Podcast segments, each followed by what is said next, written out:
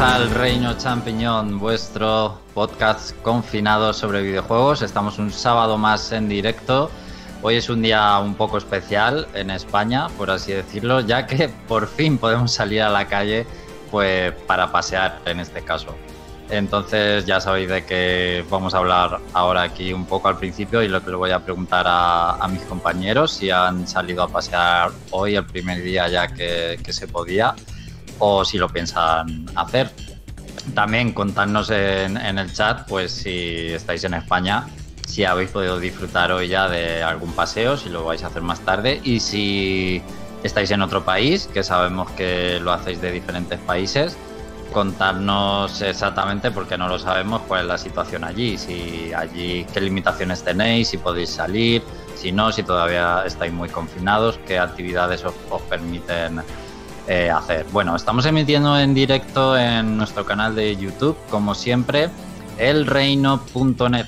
Elreino.net emitiendo en directo, está la grabación ahora mismo, pues ya tenemos a Izanagi, por ejemplo, en el chat, y a Andrés Londoño desde Colombia, que nos saluda. Ya sabéis que podéis participar en el chat.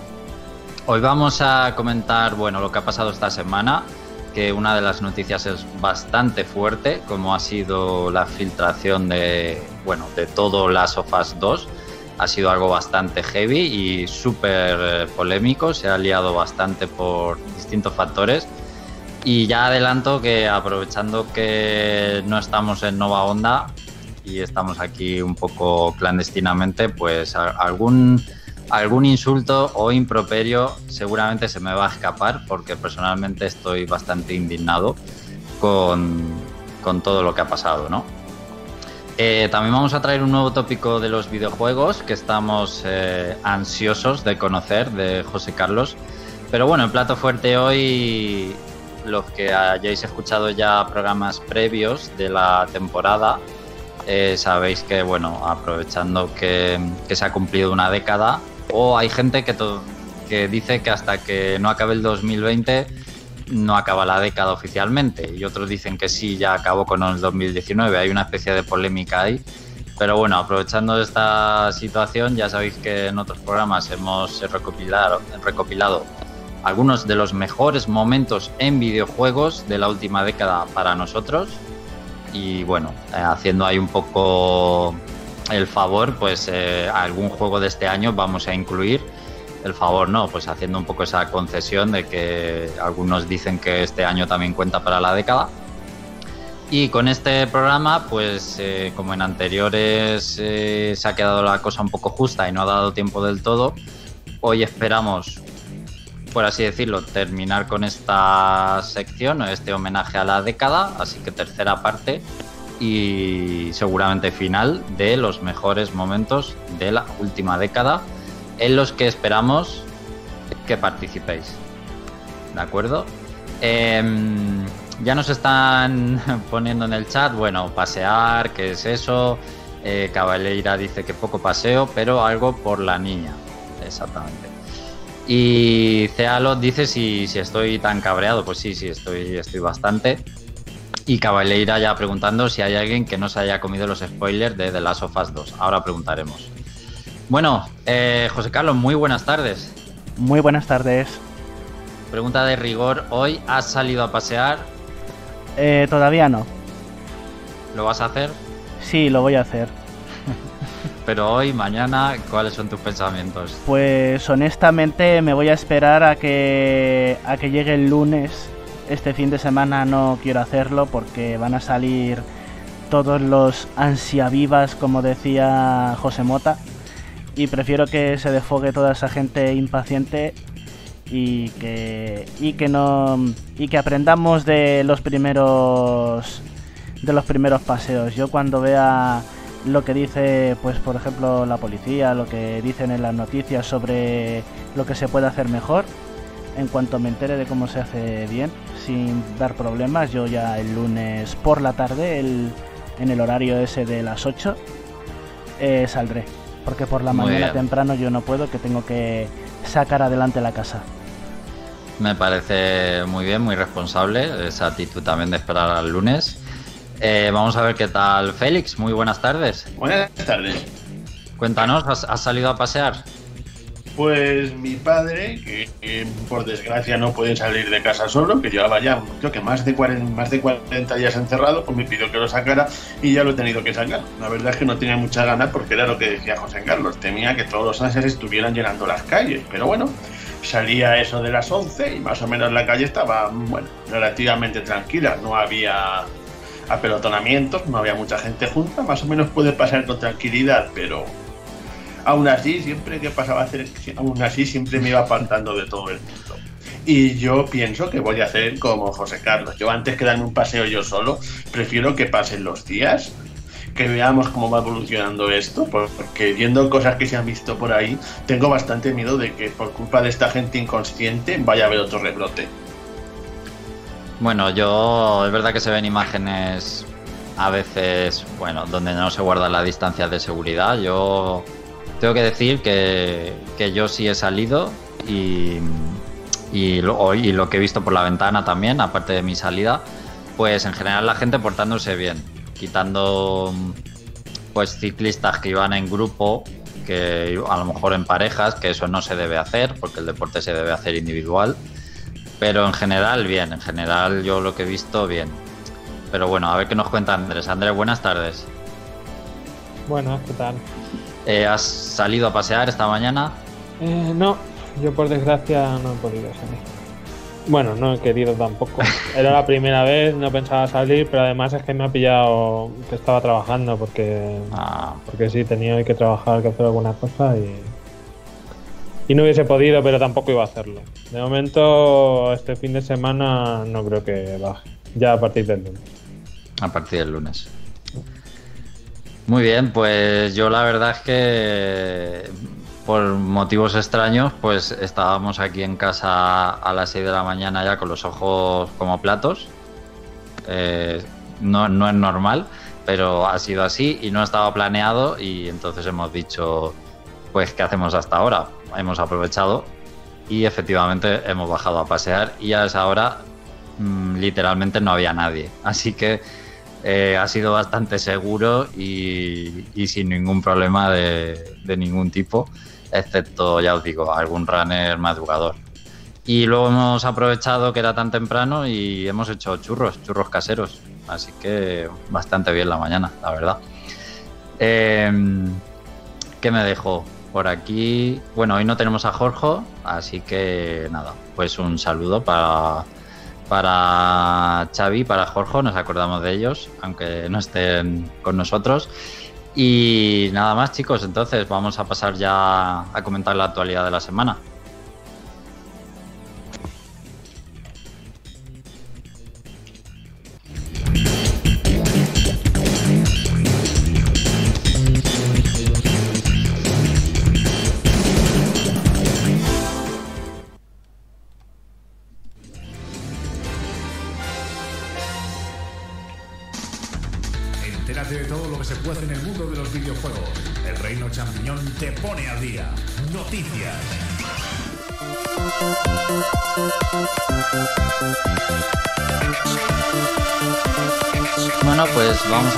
Repasar lo que ha pasado esta semana en el mundo de los videojuegos y, la verdad, pues hay una noticia que destaca sobre las demás y que ha sido bastante fuerte, bastante heavy. Yo por lo menos mm, me ha sorprendido y me ha afectado a varios niveles. No solo por comerme el spoiler, sino por ver la actitud de la gente, básicamente. Pues el lunes eh, se filtró prácticamente Las Ofas 2, eh, se filtraron todas las escenas eh, cinemáticas, se filtró el final, el guion, bueno, ya hay sitios donde lo tienes relatada directamente la historia. Y se empezó a llenar básicamente en las redes sociales y en YouTube de, de estas escenas, o sea, ya no era algo para la gente que, le interesaba saberlo, sino que el peligro estaba en que la gente lo estaba spoileando a propósito para molestar y para que la gente se tragara los spoilers y para, bueno, pues un ataque también a Naughty Dog, un ataque a Sony, había gente que lo hacía únicamente por joder, literalmente. Em, a raíz de esto, primero voy a contar los hechos y luego ya hablamos un poco de lo que ha pasado también. Pues eh, bueno, creo que no pasaron ni 24 horas eh, y Sony hizo un movimiento que es lo único que le quedaba, que era anunciar la fecha del juego, las Us 2 em, se adelanta al 19 de junio. El perjudicado sería Ghost of Tsushima, que iba a salir en junio y claro, para no coincidir los dos, pues eh, lo han retrasado, Ghost of Tsushima, al 17 de julio. De acuerdo, ha habido un movimiento de lanzamientos. Obviamente, eh, Last of Us 2 sale en junio porque ha pasado esto. Eh, ya se han visto prácticamente obligados. Podríamos decir que no les quedaba otra. Bueno, eh, yo con el tema que os contaba de los spoilers, eh, yo no he visto cosa igual en mi vida porque mira que hemos, vivido pues Juego de Tronos, ¿no? Y vosotros también y la gente que nos está escuchando. Y mira que ahí la alerta spoilers era ya muy grande, tenías que tener mucho cuidado y yo aún así, yo soy usuario de Twitter y yo nunca me comí un spoiler de Juego de Tronos, pero lo de Last of Us 2 eh, ha traspasado las barreras. O sea, eh, entrabas en, en tweets oficiales de, de Naughty Dog, de los desarrolladores o de, o de PlayStation, y, el primer comentario a ese tweet ya era directamente un vídeo de la escena más spoiler que se reproduce automáticamente o de la imagen más spoiler posible o, el, una frase con tres o cuatro palabras contando el, el, spoiler más fuerte posible. Claro, ese nivel de spoiler es que si te, si te aventurabas un poco a leer qué estaba pasando, era imposible que no te comieras el spoiler. O sea, yo me comí los spoilers más fuertes directamente. Eh, yo no sé, la verdad, el nivel de bilis que había era enorme. No entiendo por qué era un afán de joder a la gente y de, y de querer destripar el juego a la gente. Sí que se veía mmm, en algunos sectores algo que era muy lamentable, que eran nintenderos, o sea, gente que se hace llamar fan de Nintendo que en realidad son, son fanboys, porque yo también me declaro fan de Nintendo, pero esa, esa, esos otros nintenderos a mí no me representan. Había cierta comunidad de nintenderos eh, que eran muy claramente visibles, que solo querían joder por perjudicar en este caso a Sony. Y Sí, luego... enfermos. Sí.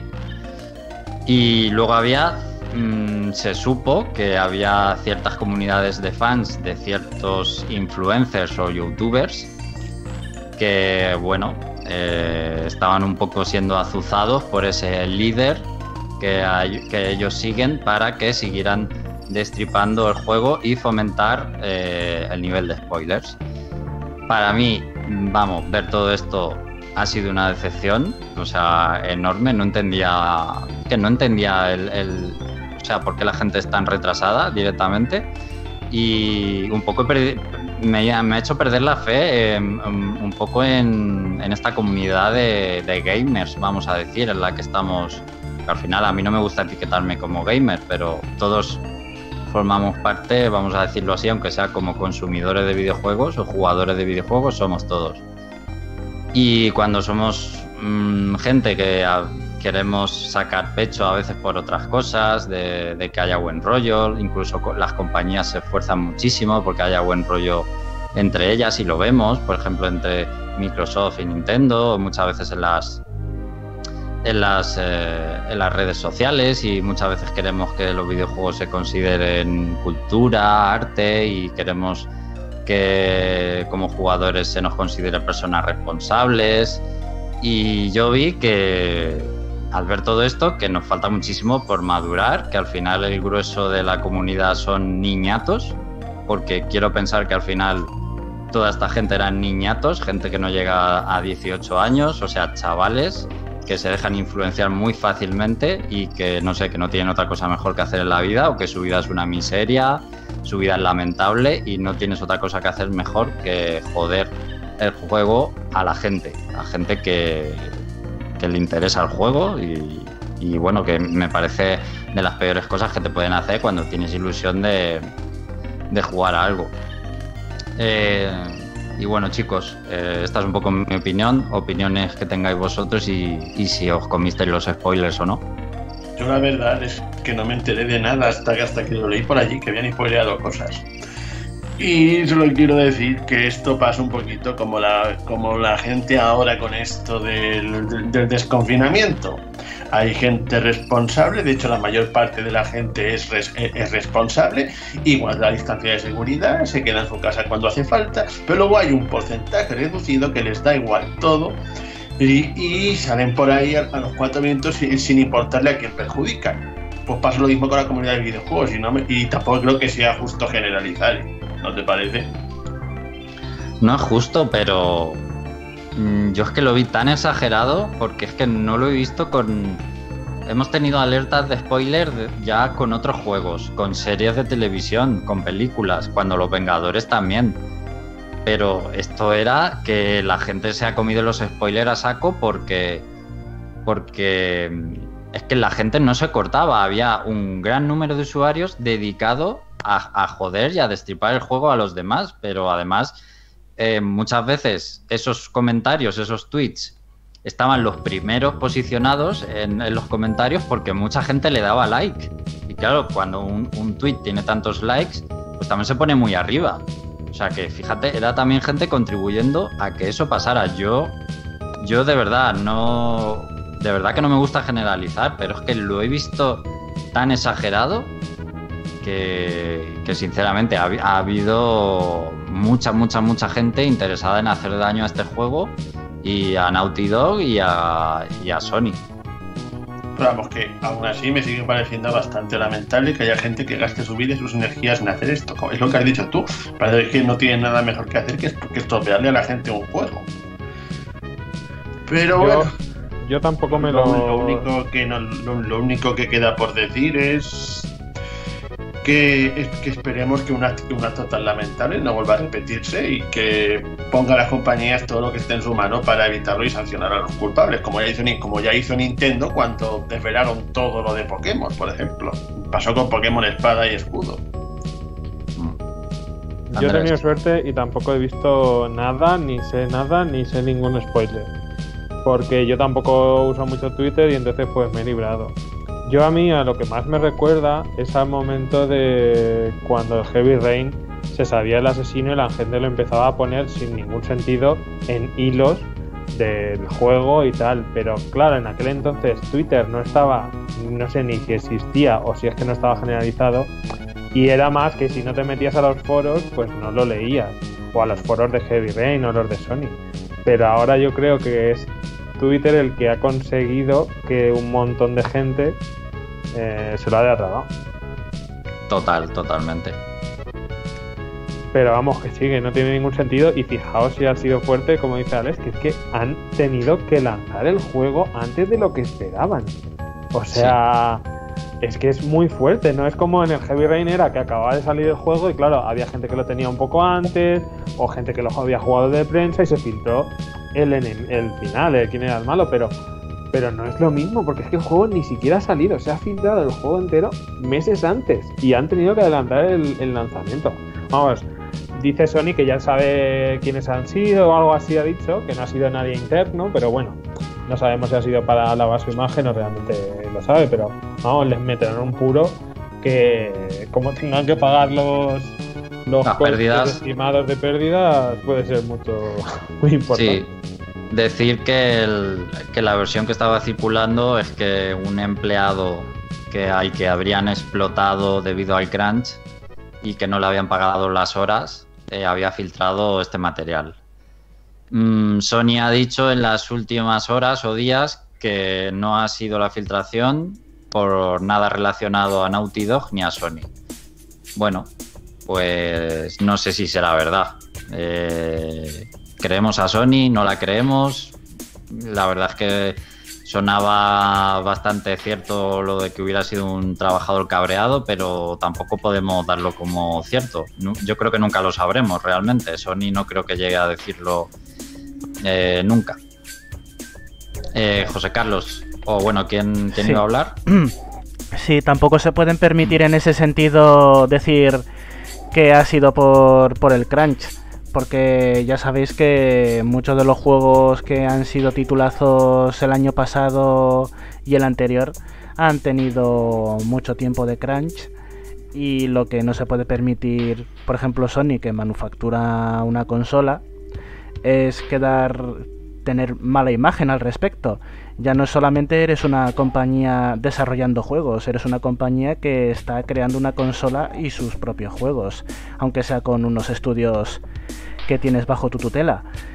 Y yo creo que jamás lo vamos a saber, tal y como has dicho, y que de todas las maneras posibles Sony intentará evitar si es que es realmente motivado por una persona que ha sido afectada por el crunch si, ha sido así, si es cierto, eh, deberían de aprender de, esta lección y hacer que, que, todos los empleados tengan una buena remuneración si es que se les va a meter mucha más caña para sacar el videojuego antes.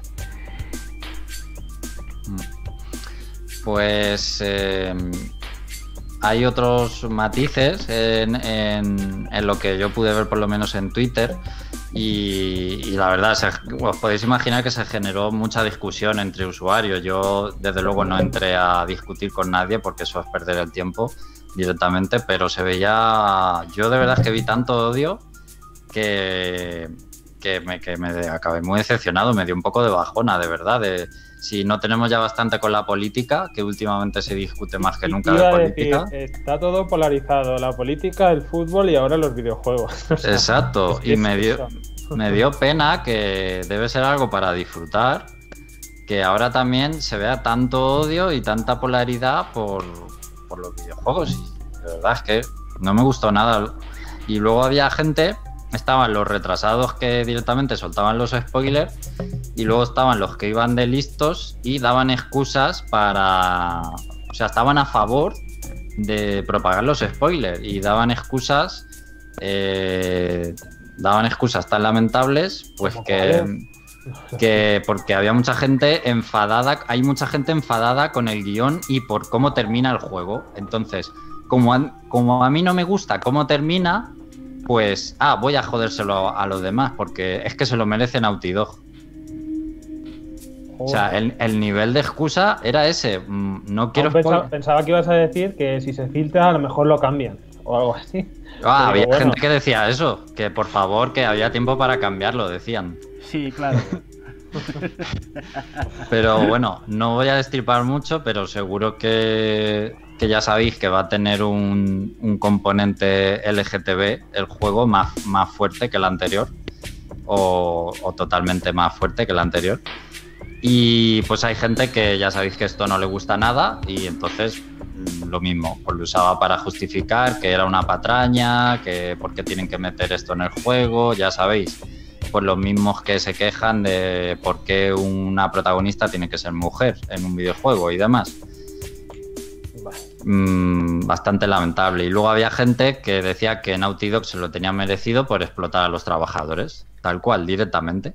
Que seguro que es importante, que es importante narices eso a la gente en realidad. Una cosa no quita la otra, o sea, se les puede criticar por explotar, pero no esto, o sea, no que, exactamente, porque eh, lo primero que dices que están explotando a la gente y luego qué pasa, habría que ver eh, la comida que comes no es de ninguna multinacional, la ropa que te pones para vestir tampoco explota en fábricas a los trabajadores y luego ha habido formas de, denunciar el crunch y de hecho cada vez hay más, visibilidad del crunch, si, ya lo hemos vivido. Eh, se suelen em, filtrar a la prensa, ¿no? Ha habido reportajes muy amplios de gente que ha filtrado de Rockstar las condiciones laborales a la prensa. Se hace un artículo, pues eh, se, se, visibiliza. Sí, no sé si lo he dicho bien, visibiliza, no. Sí.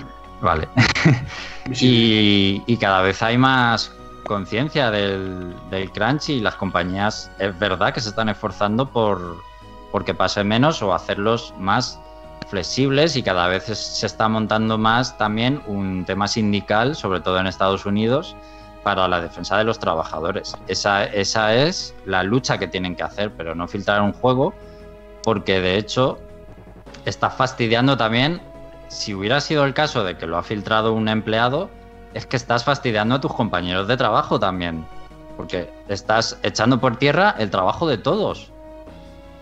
Y eso mm, creo que no se están dando cuenta. Y de hecho hay unas declaraciones ya de, un periodista que se ha, hablado con empleados de Naughty que están muy enfadados por, por bueno, por, por cómo ha actuado este supuesto trabajador, porque está, como digo, eh, perjudicando al final a toda la empresa, a toda la compañía y a todos los trabajadores que acaba de echar pues todo su trabajo eh, a la mierda. Pues, en fin, pues bastante lamentable. No sé. mm, A ver, yo creo que sí, que sí que le va a afectar a las ventas al juego. Entre tantos cambios de fecha que ha tenido, porque ya ha tenido retrasos, iba a salir en mayo, al final el coronavirus lo retrasó indefinidamente. Y ahora esto lo pone en junio. Yo creo que hay mucha gente que ni se va a enterar al final de que sale el juego. ¿Pensáis que le va a afectar en ventas? Porque yo pienso que, que al final sí. Hombre, yo creo que es un juego muy esperado. Yo creo que la gente lo va a comprar. No es un Yo juego creo que no mucho, que- la segunda parte de, de uno de los juegos más destacables. Ah, yo creo que no mucho. Yo diría que Sony seguro que pone toda la carne en el asador y va a haber mucha publicidad y tal. Y yo creo que el que lo quería comprar lo va a seguir comprando. Incluso habrá gente que, que lo compre en plan, mira, lo compro por, porque no voy a dejar de comprarlo solo por haber visto el spoiler o algo así. No Yo lo no lo sé, yo creo que comprar. tampoco va a ser mucho. Bueno, pues algunos, eh, no sé si José Carlos quiere aportar algo más y va a leer comentarios del chat. Mm, No, yo coincido con Andrés, simplemente eso, que ahora va a motivar ahora a Sony a hacer una publicidad incluso más agresiva de lo que tenía planeado para, para el juego. Pues Cabeleira nos dice que él sí se ha comido el spoiler porque ha querido, ya que el juego le daba igual, pero le ha llamado la atención la situación y se ha informado. Eh, Cealos dice que no cree que esta filtración le afecte la- eh, en las ventas, ya que la gente al final lo quiere jugar realmente y no tanto por la historia, que, que estoy totalmente de acuerdo. Al final los que lo queremos jugar lo vamos a jugar igualmente, aunque parezca que hay mucha gente haciendo ruido porque no le ha gustado el argumento y ya no lo quiere jugar. Eh, y Cabeleira dice que, bueno que vive fuera de las redes sociales y que diga el nombre eh, de eh, uno de, de esos youtubers que un poco azuzaba a la gente para destripar el juego. Bueno, pues yo vi que Sassel, eh, que lo conocéis todos, pues era o los seguidores de Sassel, pues eran uno de los más destacados que estaban. No lo esperaba. No te lo esperaba, ¿verdad? No. Era una. Yo, él. Directamente no sé si él, tengo que decirlo, si él ha, ha azuzado, porque no veo sus vídeos, pero sí que era claramente en Twitter, pues muchos de sus seguidores los, los que los que estaban con este movimiento, la verdad. Eh, Cabeleira dice que lo ve lamentable, pero que ve más lamentables las review bombing. ¿Y qué más tenemos por aquí? A ver, que se me ha quedado pillado el chat un momento. Y bueno, si creemos que le va a restar ventas, pues ya lo hemos comentado. Mm, y bueno, que sí, que se ha polarizado como si fuera un debate político, que lo han acribillado a las sofás 2. Y Cabeleira dice que, no, que se va a inflar a vender y si no es en PS4 será en, en PS5. Y Cealos dice que me he contenido bastante. Sí, la verdad es que pensaba poner, más en, ponerlo más a parir a este tipo de gente, pero bueno. Eh, y Cabeleira dice, no, él no ha azuzado, pero sí era de los que decía lo de propaganda política. Bueno, pues hasta aquí este, este tema del Last of Us 2 que, yo creo que seguirá trayendo cola, ya veréis, alguna cosa más irá saliendo. Pasamos con otra noticia, mmm, cambiando totalmente de tercio, vámonos a Microsoft y es que se ha anunciado su próximo Inside Xbox. Ya sabéis, estas presentaciones eh, un poco donde presentan también sus novedades, que son regulares. Y vamos a tener una este próximo jueves a partir de las 5 de la tarde, hora española. Y bueno, para que veáis un poco la importancia y el hype que ha creado este próximo Inside Xbox, pues ya el lema de este Inside era eh, ¿Quieres ver juegos para Xbox Series X? Nosotros eh, queremos mostrarte juegos para Xbox Series X.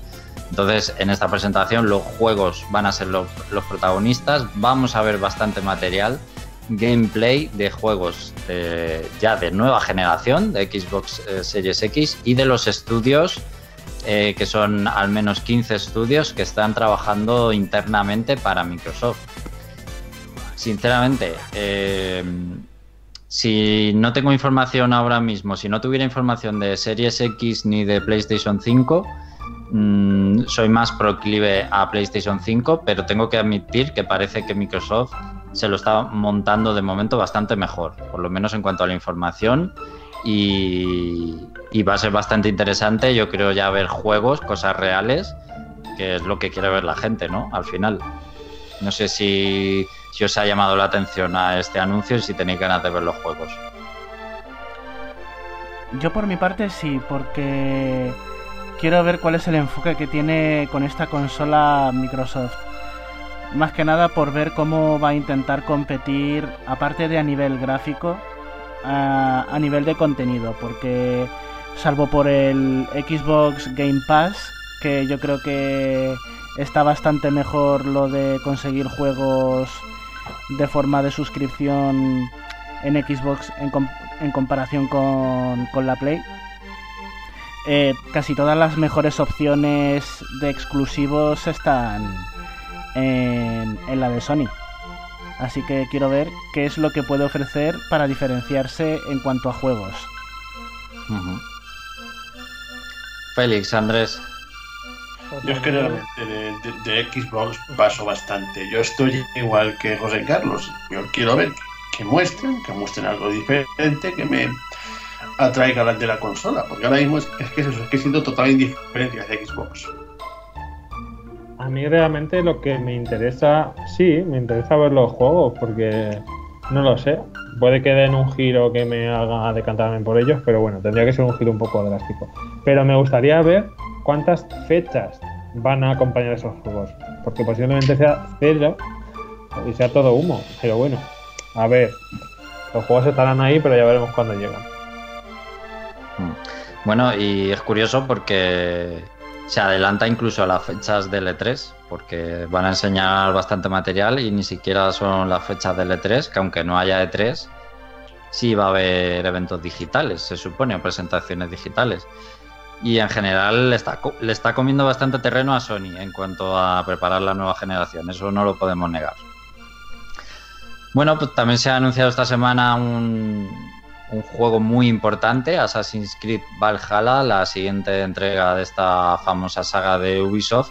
Llegará a finales del 2020 y va a ser, bueno, entre generaciones, eh, ya que lo vamos a tener en PC, PlayStation 4, Xbox One, pero también Xbox Series X y PlayStation 5. Ya va a ser un juego intergeneracional y también va a salir en Stadia. Va a tener ambientación vikinga, que es una de las que le faltaba por tocar. Va a ser un RPG de mundo abierto y de hecho va a ser, se supone, ya que no se ha visto material gameplay, que va a ser bastante similar como el Odyssey, o va a haber muchos elementos del Assassin's Creed Odyssey, ¿vale? Va a haber también selección de género, va a haber romances, va a haber elementos mitológicos y, por supuesto, partes jugables en el presente, que es algo que tienen bastante juegos de la saga. El juego ya se está, eh, bueno, digamos, mm, poniendo, no, ¿cómo decirlo? Eh, vanagloriando, por así decirlo, de que va a ser brutal y va a tener una envergadura brutal, porque hay hasta 15 estudios de Ubisoft diferentes trabajando en el juego. Entonces se, supone que va a ser enorme y uno de los más ambiciosos que los que ha hecho Ubisoft hasta ahora. No sé si os ha suscitado algún tipo de emoción este anuncio. En lo personal cuando veo que anuncian un nuevo Assassin's Creed, pues es como cuando anuncian una nueva peli de Fast and Furious, más o menos, que es, venga, pues, pues una más. Y, ya está, la verdad, no, no es una saga que me interese demasiado. A mí sí, me, apetece jugarlo, pero todavía tengo pendiente el de Roma, o sea, el de, el de los romanos. Y pues nada, con este haré un poco igual. Esperaré a que me apetezca jugarlo. Pero no sé, creo que deben ya darle como otro giro o diferenciarse un poco y que no sean todos tan iguales, porque al final es muy continuista la saga. Eh, ¿Te mola que sea ambientación vikinga? Porque es una de las cosas que se ha criticado un poco, en plan que está ya súper visto, porque está muy de moda y ya todo lo hace en nórdico, como God of War.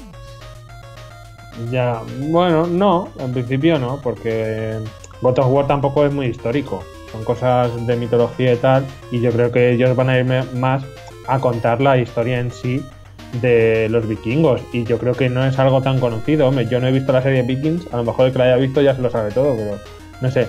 Si se centran un poco en historia igual que con el resto de Assassin's Creed, en mezclar realidad con un poco de, que por detrás realmente estaban los asesinos moviendo los hilos, me resultará interesante porque siempre me ha gustado la manera esa que han tenido de contar las historias y de los vikingos no conozco mucho. Félix, ¿si vas a decir algo? Pues iba a decir que hace, tiempo me aburría mucho los mundos abiertos, actualmente me siguen aburriendo y si, no cambian de modo en la saga, creo que de este juego pasaré bastante. Porque es que la verdad, cuando has dicho eso de que, que se la ambientación nórdica, me viene poderosamente a la cabeza God of War. No puedo pensar en otra cosa ahora mismo. Claro, pero el God of War... Parece que es, otro, es un God of War de mundo abierto. Bueno, eso es mucho decir, a ver, no podemos prejuzgarlo así, ¿no? Pero eh, la gente dice... Lo que tú dices, todos así piden básicamente lo mismo. Si no renuevan la saga, si no lo hacen fresca, yo no, le veo interés alguno. Más mundos abiertos, pues hubiera ya bastantes. Sí, yo estoy un poco saturado también.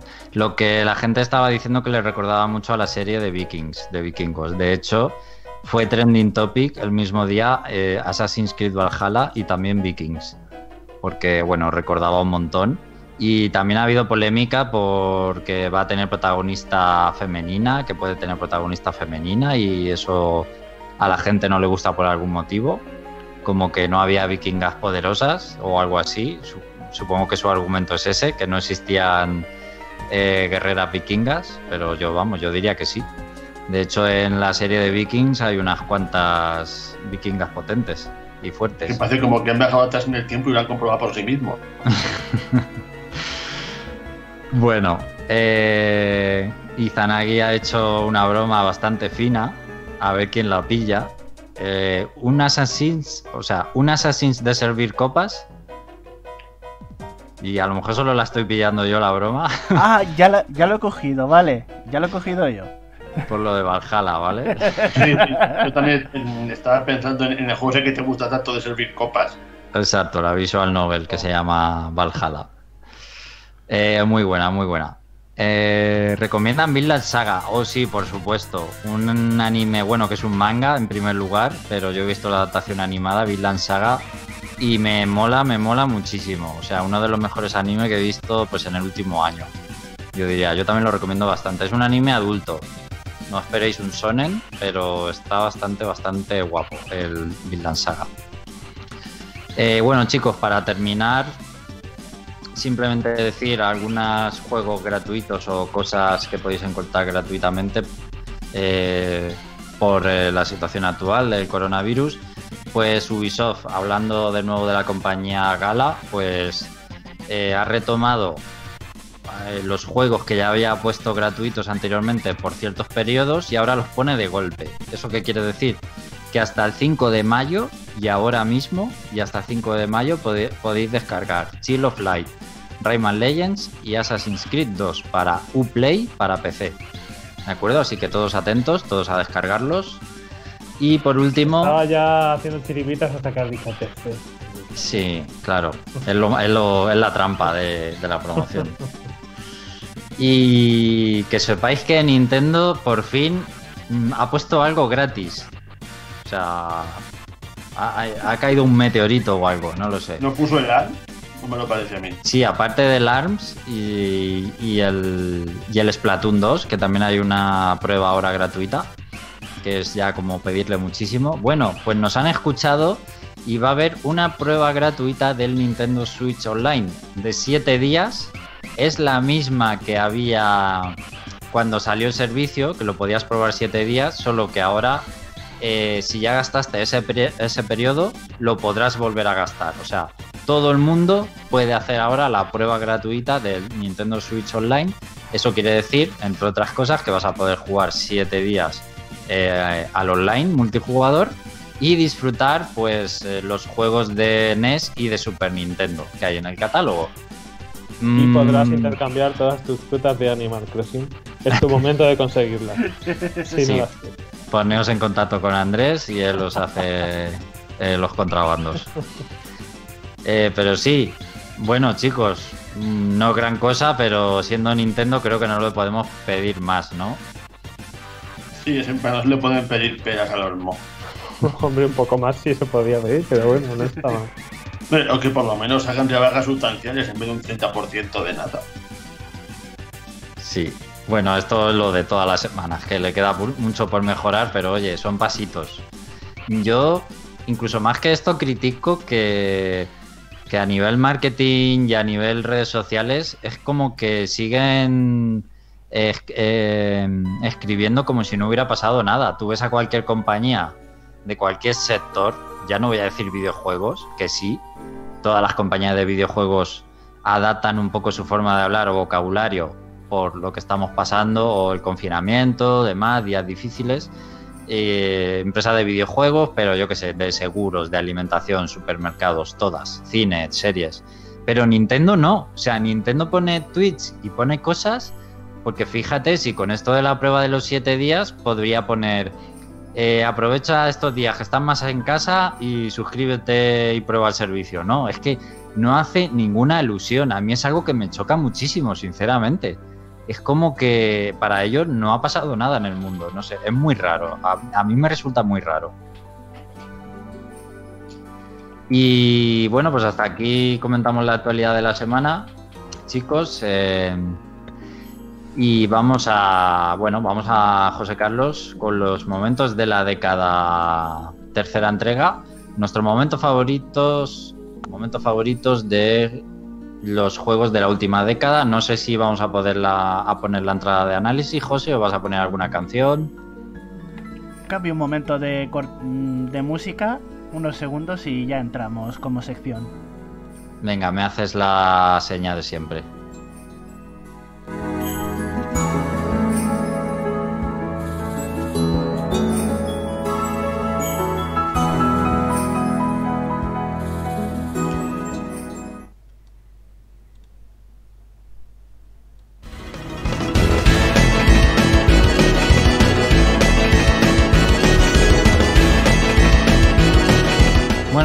Pues vamos con esta sección. Eh, ya os digo, hemos hecho dos entregas anteriores en esta temporada, aprovechando que se acaba la década o ya se ha acabado, ya según con quien hables dice una cosa u otra. Eh, para repasar nuestros momentos favoritos en videojuegos durante estos últimos 10 años y bueno, pues un poco siendo permisivos, vamos a permitir también pues algún juego que haya salido en este 2020. ¿De acuerdo? Eh, José Carlos, no sé si te viene bien empezar a ti.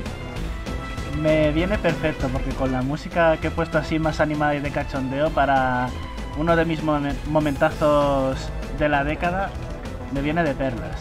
Vale, pues como sé que llevas varios, si te parece, para repartirlo un poco, eh, comenta dos o tres y cambiamos de, de persona para que diga los otros y así vamos rotando un poquito. Perfecto. Bueno, pues voy a comenzar con Skyrim. Que ya sabéis que desde la semana pasada o un poco antes he vuelto a rejugar el título. Pero no tiene que ver con las últimas horas que he estado jugando estos días. Es de hace bastante. Lo tengo esto, este momentazo reservado desde la segunda parte. Resulta que ya os comenté la, semana pasada que me estaba entrenando, bueno, estaba, había creado un mago. Quería personalizar mi partida, mi nueva partida en Skyrim para en vez de jugar con en vez de jugar con un ladrón o con un guerrero, pues quería enfocarlo a la magia, si, no llevando armaduras, sino llevando pues túnicas, guantes y utilizando hechizos defensivos y las magias que tiene el título. Bueno, pues eh, esto es como una especie de relato, porque lo voy a titular eh, El mago, el oso y el dragón, para que os hagáis una idea de qué es lo que ocurre. ¿Qué es lo maravilloso de, de Skyrim? Como es un mundo de un juego de mundo abierto, está programado para que pase cosas aleatorias y a veces me las busco yo mismo.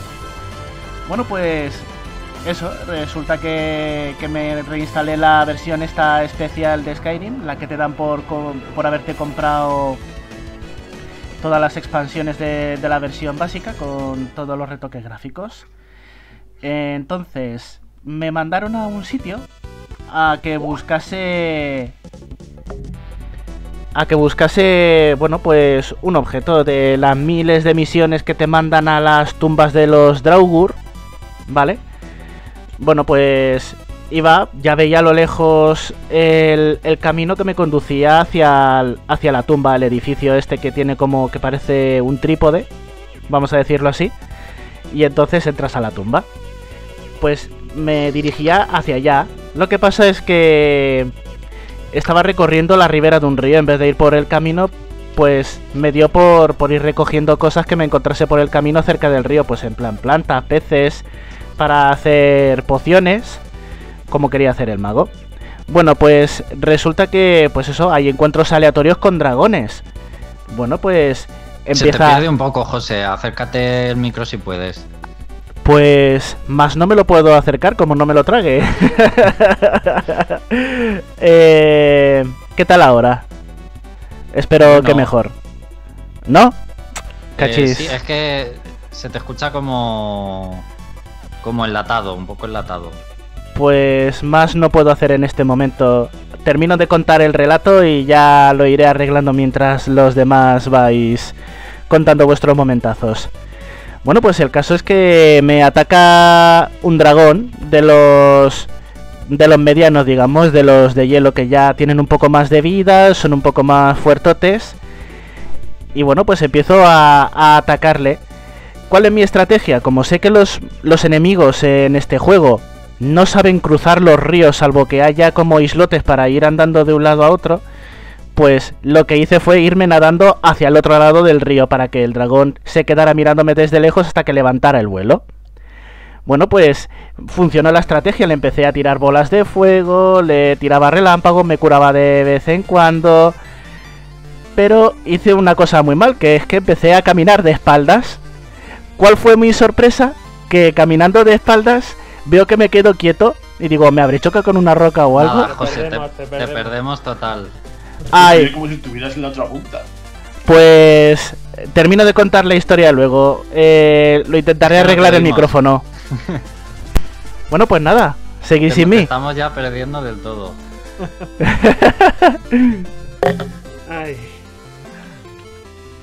Ahora, ni, ahora, si estás hablando no te oímos directamente. No, no, seguir sin mí, seguir sin mí. Venga, seguimos sin José Carlos. Eh, pues chicos, voy a seguir yo si os parece. Eh, yo voy a empezar con, con un momento de Death Stranding, ¿vale? No, no voy a spoilear porque el juego es demasiado reciente, ¿vale? Pero hay un, hay un momento en Death Stranding que es uno de mis momentos favoritos, favoritos que es nuestro primer encuentro con, con Cliff, con Cliff eh, Anger es uno de los villanos del juego y eso es un momentazo. Te encuentras varias veces con él, pero el primero es el que más te llama la atención porque te cambia totalmente, digamos, de zona de confort. Es una situación totalmente atípica en el juego que no tiene que ver con el resto del juego. Y luego pues sigue unas, unos esquemas, por así decirlo, de jefe final que, bueno, que la situación es bastante memorable y bastante, bastante chula. Además, mmm, tiene una, una, ambientación bastante lograda esos momentos, o sea, te mete muchísimo en, en los combates y bueno, el personaje de Cliff eh, no es el villano principal del juego, pero es mucho más carismático que el, villano, digamos, principal del juego. O sea, este para mí es el personajazo y la verdad es uno de los momentos de, de Death Stranding porque es uno de esos momentos que te, que te explota la cabeza directamente, que no te lo esperas y que, y que es algo totalmente diferente. Y cambiando de juego, eh, voy a hablar de, de Profesor Layton eh, y El futuro perdido. Esta es la tercera entrega para Nintendo DS, eh, la primera trilogía, pues el tercer juego, que es el mejor juego, así directamente de, de la saga del Profesor Layton, es este, es el, futuro perdido. Y este sí que lo voy, lo voy a spoilear bastante porque tiene ya 10 años o un poco más. En Japón salió en 2008, pero bueno, en Europa lo, lo tuvimos en 2010. ¿Y qué sucede al final del futuro perdido? Bueno, eh, ya sabéis que en este juego concreto nos hacen pensar que estamos en el futuro. Y siempre en los juegos de Profesor Layton que hay una premisa fantástica como es, es esta, el viaje en el tiempo. Al final del juego, eh, Layton lo desmonta eh, y explica por qué era todo una farsa. Y lo explica de forma pues muy aguda, muy científica y te rompe la, la cabeza. O sea, mm, en el futuro perdido, eh, mira que yo sabía que no podía ser que estuviera jugando en el futuro, pero yo me, lo llegué a creer en un momento dado y hasta que no vi que expli- eh, lo explicaba todo lo que estaba pasando, eh, no me acabé convenciendo que era mentira, ¿no? Eh, pero bueno, hay un descubrimiento al final muy fuerte, muy importante, y es que en este juego eh, conoces a la novia del profesor Layton que había muerto, había muerto hacía unos años, y en este juego resulta que aparece. ¿Y qué está pasando? Resulta que debido a un, a un experimento científico, pues la novia del profesor, eh, justo antes de morir, eh, viaja en el tiempo, pero viaja en el tiempo de verdad. Entonces ahí está un poco el, choque, la sorpresa en el juego al conocer que Claire, creo que se llamaba Claire, o bueno, el nombre no me lo tengáis muy en cuenta, pues vamos a ponerle Claire, era la novia de Leighton. Eh, al conocer que Claire realmente era una viajera del tiempo y que había viajado. ¿Qué pasa? El viaje lo hace justo antes eh, de morir. O sea, justo antes del momento en el que va a fallecer. Viaja en el tiempo y eh, está allí en ese periodo. O con Leighton puede pasar sus últimos minutos, pero el cuerpo de Claire eh, al final del juego ya tiene que regresar. Tiene que regresar a ese accidente en el que es enviada en el tiempo y va a morir. Y ella sabe que va a morir. Leighton sabe que cuando se vaya va a morir y no la va a poder ver más. Y este es un momento muy dramático porque los juegos del profesor Layton pues no son normalmente tan dramas, son más bien un poco happy, no son tan oscuros. Y es un momento donde tú pensabas que en la vida, en tu vida ibas a llorar con un juego del profesor Layton y aquí se te caen las lágrimas a puñados porque te ponen una escena cinemática donde se dan el último beso, eh, se despiden, saben los dos perfectamente lo que va a pasar. De hecho, el futuro perdido, que es el nombre del juego, eh, hace referencia al futuro que nunca van a poder tener Leighton y Claire. O sea, es el futuro perdido que, que nunca pueden tener. Entonces, es súper triste y de hecho creo que, que, bueno, en señal de tristeza, el profesor Leighton incluso se quita el sombrero y creo que es la primera vez que se ve a Leighton sin sombrero. Y para más Inri, eh, cuando termina el juego, pues Luke y Leighton se tienen que separar. Entonces es súper triste el final de, de, la trilogía. Y bueno, a mí me dejó. Bueno, es un drama total. De hecho, a algunos se lo estaré recordando ahora y, y, y lo quería, lo tenía enterrado en su, en su memoria porque, porque es demasiado triste, ¿no? Y no quería acordarse de esto. Eh, pero sí, o sea, tristis, tristísimo, la verdad. Un impacto. Eh, y chicos, no sé, José Carlos, cómo lo tenemos ahora mismo. Eh, espero que mejor. Perdido. Pues eh, pasamos con Félix entonces. Félix, cuéntanos algunos de tus momentos favoritos. Bueno, pues yo voy a empezar ahora que está de moda por las sofás. El primero. Las sofás. Concreto que puede ser mi momento favorito de todo el juego. Bien. La cosa es que, bueno, como bien sabemos, tiene lugar en, una, en un apocalipsis zombie de, de, em, de hongos, donde, donde tú llevas a uno de los, a uno de los habitantes de, de, este nuevo apocalipsis, que es Joel, que tiene que escoltar a, a, la otra protagonista del juego, a Ellie, a un hospital porque básicamente la chica esta es, es, es inmune a los, a los hongos y piensan que en ese hospital pueden estudiarla para conseguir una cura para, para la humanidad. Bueno, durante, la cosa es que durante todo el juego, básicamente tú eres Joel y Ellie es básicamente, y, y Ellie es básicamente tu protegida, y realmente no hace mucho. Hasta que en un determinado momento del juego, Joel es, es malherido, está a punto de morir, y entonces le toca a, le, toca a Ellie salir adelante. Que es durante uno de mis capítulos favoritos del juego, que llevas a Ellie y te, y te las tienes que apañar tú para y te las tienes que apañar para enfrentarte por un lado a los infectados y por otro a un, y, por otro a un clan de caníbales. El clímax de todo esto llega cuando te enfrentas al líder de estos caníbales, que es el, que puede ser el único combate contra el jefe final de todo el juego, en el cual pues te tienes que esconder de este líder y, y acuchillarle tres veces por la espalda.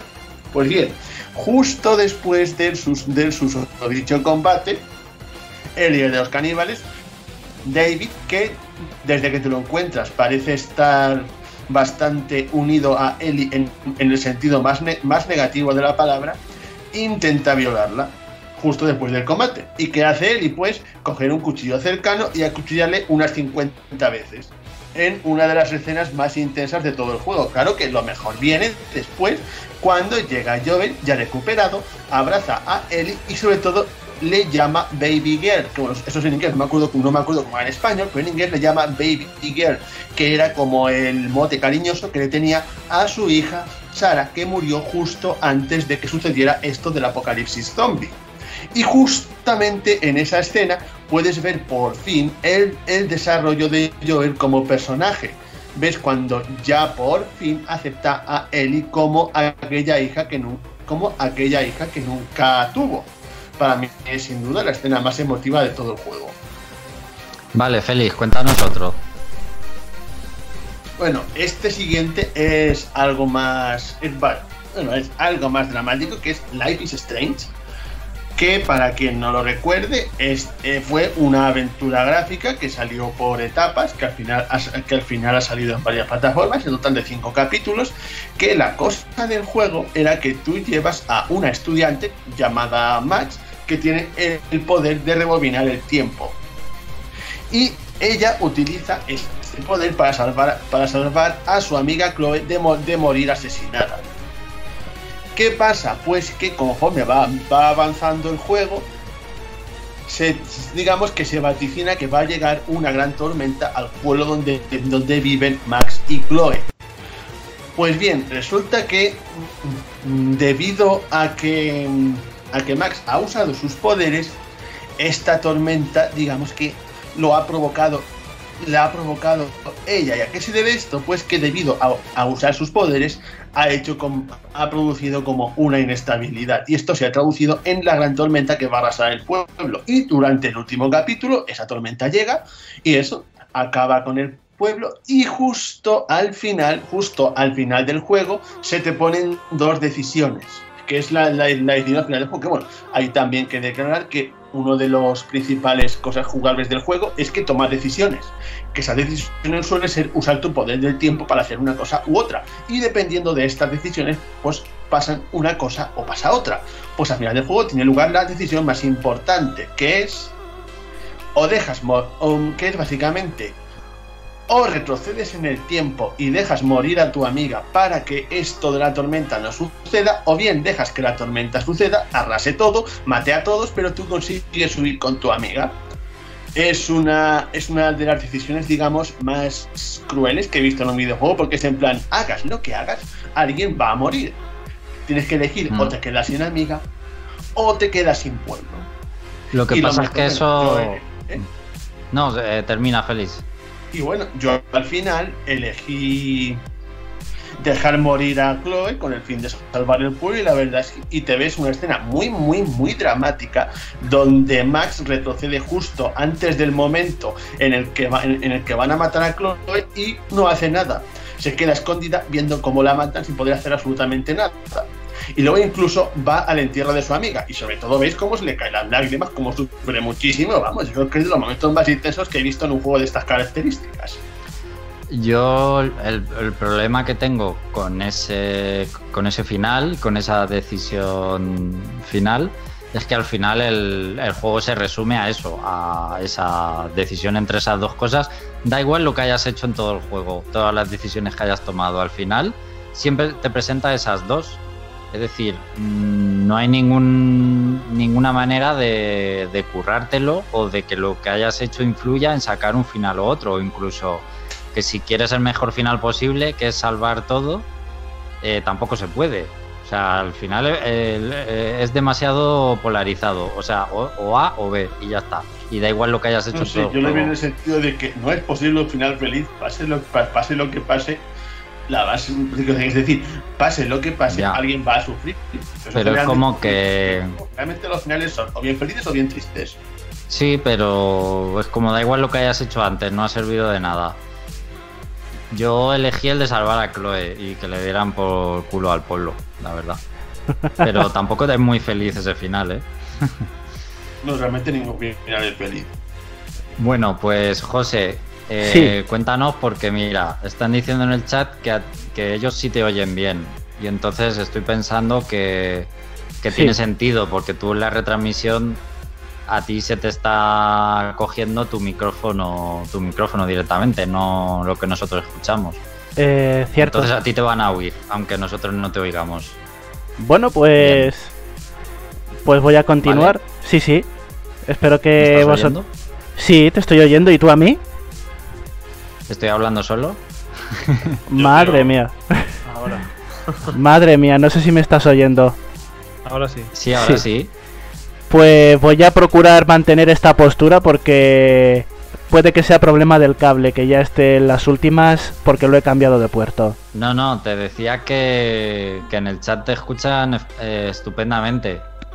Bueno, pues... Entonces, aunque nosotros no te oigamos bien, ellos sí te van a escuchar porque el software que usas de retransmitir lo que hace es coger tu micrófono. No sé si me entiendes. Sí, claro que te entiendo, pero ¿cómo nos comunicamos tú y yo? Bueno, a ver, eh, ahora te estoy oyendo, tú tranquilo. Bueno, pues retomando el, momento cómico que tenía, estaba hablando de que estaba luchando con un dragón, con un mago, cerca de un río. Y había atravesado el río aprovechándome de la inteligencia artificial de dicho dragón, que no puede andar, sino que solamente para desplazarse de un lado a otro vuela y aterriza en otro sitio. Pues como os estaba contando, estaba caminando de espaldas al... Caminando de espaldas, siempre mirando hacia el dragón para mantenerlo retenido en el mismo sitio, atacándole con bolas de fuego y relámpagos. Hasta que ya cruzó la orilla, empiezo a andar por tierra firme y veo que aunque estoy caminando de espaldas, me paro. Digo, ale, me he chocado con un tronco, un árbol, lo que sea, pues voy a moverme. Me muevo sin seguir de darme la vuelta, camino lateralmente, hasta que oigo detrás de mí el rugido de un oso. Me cagué del susto que tuve que pausar. y a lo siguiente que hice de manera impulsiva fue pegarle un fusroda al, al oso que lo mandé como una pelota de tenis al otro lado del río donde estaba el dragón. Y entonces el oso, en vez de volver a por mí, empezó a luchar con el dragón, a, quitarle más vida y, yo diciendo, ya no sé qué voy a hacer. Le empiezo a tirar de todo a todos. Le tiro fuego, le tiro electricidad al oso, le tiro electricidad al dragón, le tiro fuego al oso, le tiro fuego al dragón. Así todo el rato campeando como el vil cobarde mago que era. Y, y al mismo tiempo estaba partiéndome la caja porque me había asustado de un oso, de un simple oso que, bueno, al principio los osos hacen unas toñas. Si has acabado ya, José Carlos, que nosotros no te oímos. bueno, pues ya está. Bueno, pues ahí se queda la anécdota de, del mago, el oso y el dragón y voy a dejar de hablar porque creo que... Creo que no voy a poder seguir eh, sin que me oigan mis compañeros.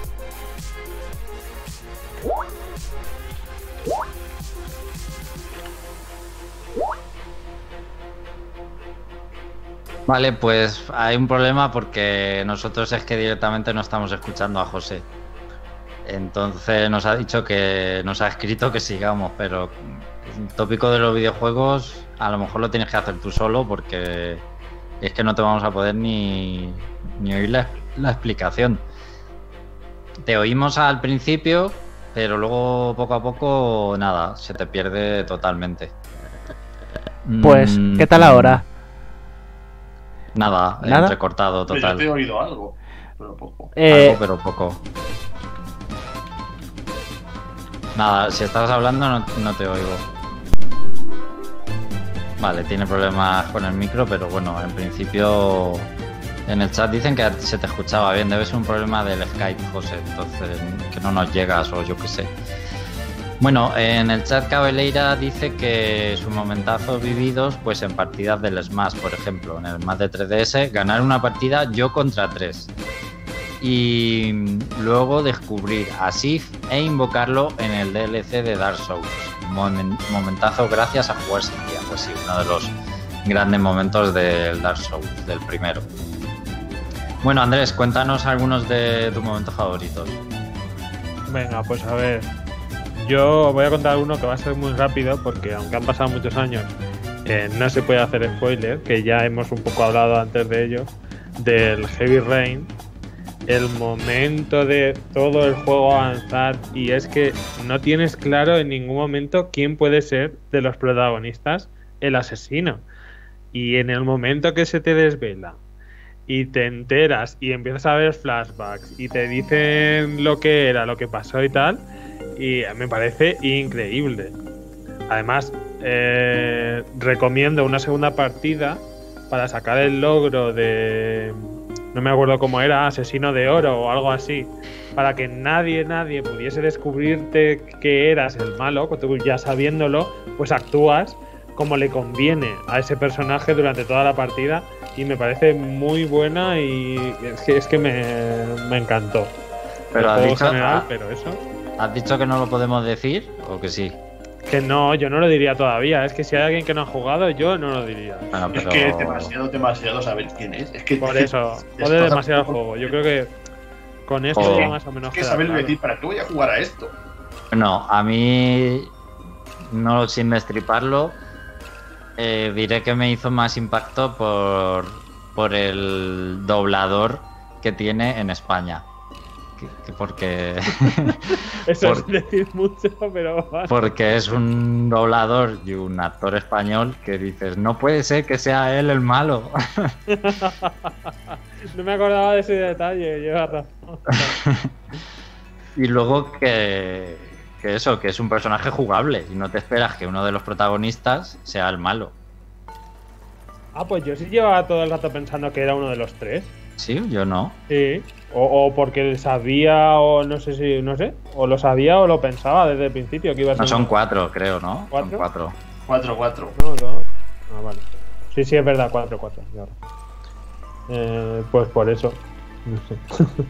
Bueno, de Heavy Rain, mm, yo también diría el momentazo de cortarte el dedo, es que es muy fuerte también. El del dedo de oro. Este Sí. también hay un logro. Es que me acuerdo del nombre del logro.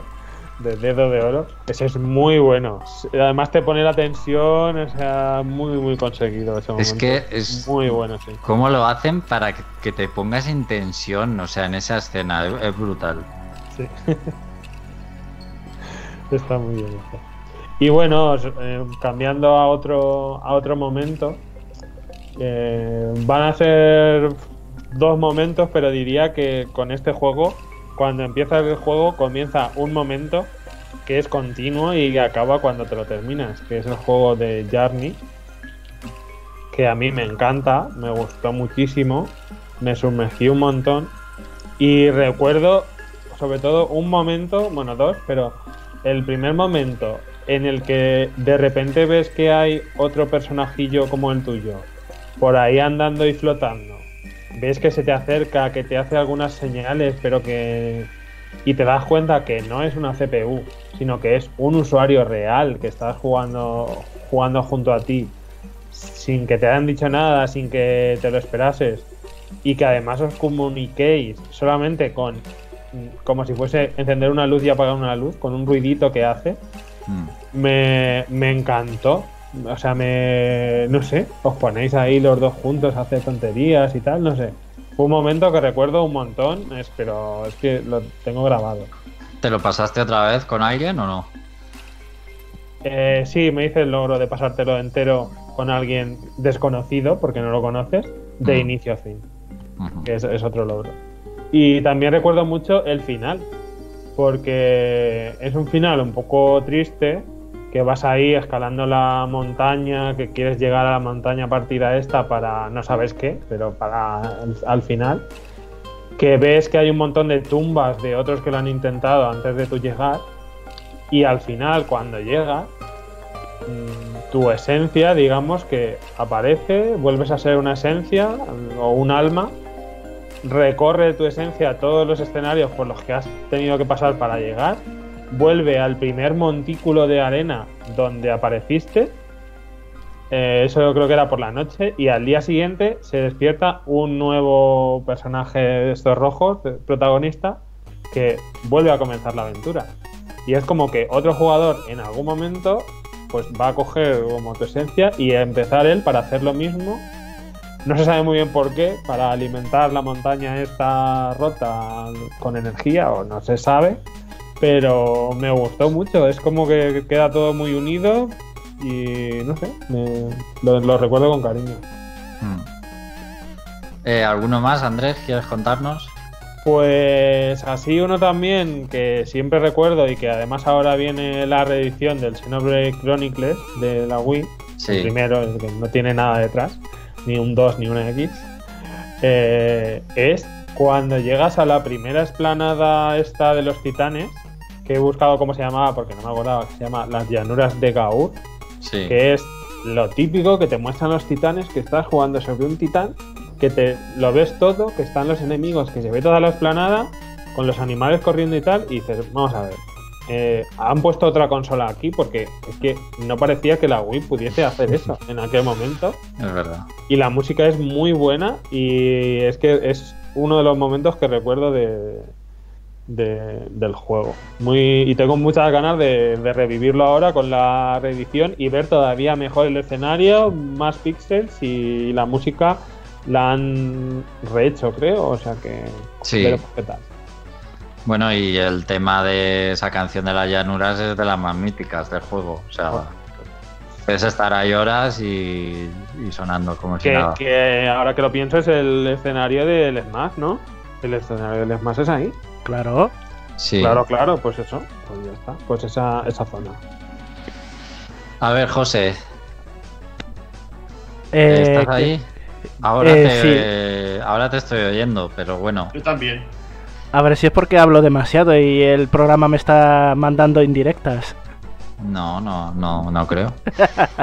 Entonces tú habla y luego me haces la señal para saber si has terminado, por si acaso. Sí, vale. Bueno, pues yo voy a contar otra historieta porque yo soy más de, de tengo recuerdos gratos por, por jugar a los a las experiencias más orgánicas que no están preparadas por, por los programadores. Entonces, en ese caso, pues juegos de mundo abierto y multijugador, pues te dan, te ponen ahí un poco en situación para que ocurran este tipo de cosas. Y como en la vista previa aparece el heavy de Team Fortress, pues quería hablar de una de las situaciones más absurdas que me ha ocurrido jugando en un mapa de Team Fortress 2. Fue hace bastante tiempo, cuando el juego todavía tenía mucha fuerza y mucha fama y en uno de, y en uno de los mapas, pues para que os, hagáis una idea, un edificio de hormigón en el que un equipo, el equipo azul tiene que entrar dentro para capturar los puntos de control y el equipo rojo tiene que defender. Básicamente es eso, en el exterior está el equipo azul, en el interior está el equipo rojo y se tiene que atacar o defender. Bueno, pues a mí me tocó estar en el equipo rojo. Bueno, pues eh, me tocaba defender, yo me cogí a mi Heavy, que es el personaje que más me gusta, y comienzo pues eso, a cumplir con mi cometido que era defender, porque es estupendo para la defensa estaba vigilando de que no hubiese spies, eh, pues acribillando con la ametralladora a todo el mundo. Y de repente pues pasa un poco de tiempo en la ronda y veo que no entra nadie. Ninguno del equipo azul estaba entrando en el edificio. Y digo, ¿qué está pasando? Subo al piso de arriba, no hay nadie del equipo azul, solamente hay gente roja. Bajo, me asomo y veo, em, em, empiezo a oír como gritos de enemigos que están muriendo. Me acerco a la zona de los gritos y veo que había en la parte de arriba del edificio de hormigón, fuera de los límites del escenario, porque había una barrera invisible en la parte de arriba del edificio a la que nadie puede subir, ni siquiera los Soldier o los Demoman con los saltos explosivos, pues había dos ingenieros que se habían montado ahí un chiringuito de armas centinera, de dispensadores y de teletransportes, y eso parecía pues como el palco de honor de un estadio de fútbol, que estaban francotiradores, eh, soldados con los lanzacohetes eh, y los propios ingenieros ahí disparando a mansalva a todo lo que aparecía por eh, el camino de piedra que conducía al edificio de hormigón. Pues nada, digo, pues me, me apunto a la fiesta, me subo para arriba, cojo el teletransporte y ya como estaba eso tan bien defendido, se ve de fondo a la gente haciendo burla del equipo azul, haciendo burla como, venga, bajad, bajad, a ver que, que no sois valientes. y nosotros ahí bailando, haciendo tonterías, poniendo sprays, que la ronda estaba ganada. Bueno, pues ahí estábamos tan contentos hasta que oímos, alerta, el punto de control está siendo capturado. Y es que resulta que nos habían distraído los del equipo azul para que pasaran dos o tres espías con la invisibilidad hacia el punto de control y lo capturaron y nos quedamos con una cara de panolis. Pero nos lo pasamos muy bien. Y nada, pues ese es otro de los recuerdos. No hace falta ganar en un juego multijugador si tienes a la gente siguiéndote la corriente haciendo el payaso, que esa es la moraleja.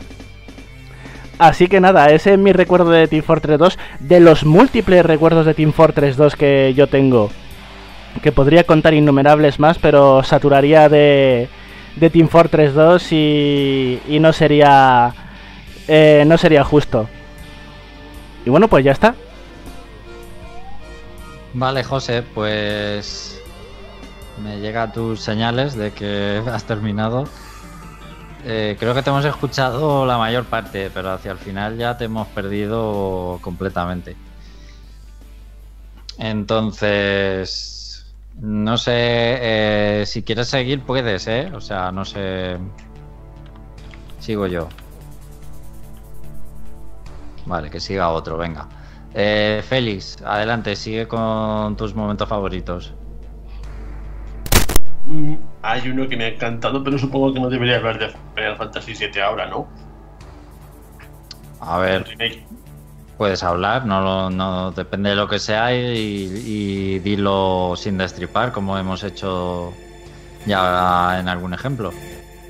Pues básicamente tiene que ver con usar a cierto personaje cuando te enfrentas a cierto personaje. vale. que me ha parecido básicamente el mejor momento de todo el juego. Por motivos que estabas imaginando a raíz de lo que acabo de decir. ¿no? Pero es combate final, qué personaje usas. Eso lo puedes decir. Bueno, digamos que para enfrentarte a un personaje te ves obligado, digamos, a enfrentarte a, a, tal personaje solamente usando a Cloud. Pues qué pasa, que cuando te enfrentas contra ese jefe en cuestión, tus amigos poco a poco van acudiendo. Y la cosa es que el primer amigo que acude cuando estás contra ese personaje es el mejor personaje que podría acudir a ayudarte. Vale, que es Aeris, ¿no? Eso lo puedes decir. Sí, es Aeris. Vale. Acude a Aeris a ayudarte de la forma más espectacular posible. Lo que pasa es que no puedo decir contra, contra qué, jefe. Vale, de acuerdo. Pero estás de, estás de acuerdo conmigo, ¿no? Es que si te refieres al combate final del juego, que supongo que sí, Efectivamente. pues es que no me gustó ese combate en general. Entonces, porque para mí no tiene ninguna emoción. O sea, cualquier jefe final del resto del juego es mejor que ese. En mi opinión. O sea, el combate final no me gustó nada. Ya lo dije la semana pasada. Bueno, es que ese combate lo he visto desde otro prisma. Bueno, Félix, dinos alguno más entonces. Bueno, el siguiente es sobre Mario Odyssey. En concreto, bueno, de este se puede spoilear. Sí, pero este ya dijo Jorge el momento de. de la canción de Dong City. No, este es otro, este es el ir a un jefe final. Vale. A un jefe de uno de los reinos que visita mientras persigues a Bowser, que es básicamente el Señor del Rayo, que es un dragón gigantesco y, y- e hiperrealista que parece sacado de, de Skyrim o Juego de Tronos. Sobre todo eso, que es un dragón que no es nada caricaturesco, es un dragón lo más realista posible, que parece sacado precisamente de ahí. Y el hecho de que, de que te enfrentes a semejante bestia usando a Mario. Y muy especialmente porque para derrotarlo tienes que caerle de culo encima de la cabeza. Y básicamente no es de los combates más, difícil- más difíciles del juego, porque de hecho una vez te imaginas cómo tienes que derrotar a ese dragón, no es muy difícil, pero la forma, la forma en la que está hecho, la forma en la que te presentan al dragón, que el dragón se presenta, pues que bueno, tú vas en la nave que usas para, para viajar por entre los reinos, mientras persigues a Bowser para rescatar a Peach, y de repente pues te ves a Bowser a lomos de ese gigantesco dragón. O sea, es en plan que Bowser ha conseguido domar a un dragón. Y es básicamente que ese momento y luego la lucha, diría que es el momento más espectacular del juego para mí ahora mismo. Es muy chocante ese, ese mundo, además, porque solo está esa batalla y ya. Y es como. Sí, pero- y sobre todo, ¿dónde tiene lugar? Es como en una especie de reino derruido que parece que eso parece de Legend of Zelda. A mí me pareció Bayonetta, como si fuera un mundo de Bayonetta. Porque recuerda un montón a, a los monstruos de Bayonetta, al dragón. Y al dragón de Bayonetta. Ver a un jefe de estas características, un dragón realista, dentro de un juego de Mario, que generalmente los jefes son bichos caricaturescos. Sí, totalmente. Es muy. es muy. mm, muy incógnita ese mundo de por qué está ahí. Y, y solo eso. Vale, Félix, eh, ¿quieres añadir algo más? Bueno, pues también quisiera añadir otro momento, en concreto de Pokémon Ultra Sol Luna, Venga. que bueno, fue la segunda parte, entre comillas, de Sol y Luna, que a lo largo del juego era más o menos como el primero, pero luego en el, después, en bueno, que siempre que sacan alguna edición mejorada de cualquier juego de la saga, pues suelen añadir contenido, como es el episodio, como es el episodio MEA, creo que creo que se llamaba así de Rubí Zafiro. Bueno, pues aquí se han sacado el episodio Team Rocket Team, Team Rocket Rainbow. Pero bueno, esto es pues que después del juego aparece el Team Rocket Rainbow, que es un Team Rocket que viene de, de, una ¿cómo sería? De una línea temporal, de una línea temporal alternativa que bueno, viene a, a- a dominar este mundo haciéndose con los ultraentes. ¿Y qué pasa? Pues que el Giovanni líder de, de esta organización no viene solo, sino que se trae a todos los malos de todos los de todos los juegos an- todos los juegos anteriores.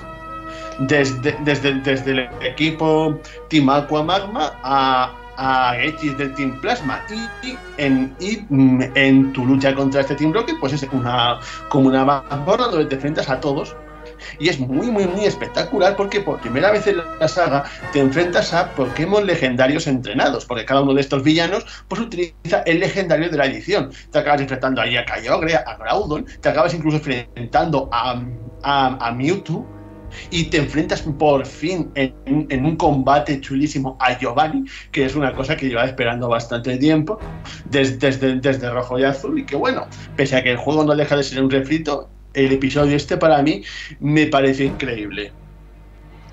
Vale, pues eh, Félix, cerramos contigo entonces, hemos cerrado, Andrés creo que también ha terminado ya, voy a terminar yo también los míos y luego intentamos terminar con, con José. Bueno, yo voy a seguir con Xenoblade Chronicles X y mm, más que un momento es una cosa que haces en el juego y que para mí es lo mejor del juego, que es montar en mecha.